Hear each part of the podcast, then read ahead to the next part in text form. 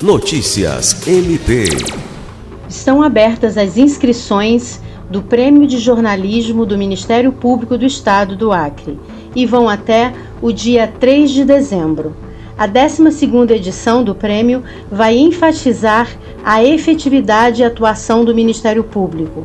Os trabalhos devem trazer conteúdos relacionados às ações, iniciativas, práticas e às soluções abarcadas pelo tema considerando as diversas áreas de atuação do Ministério Público.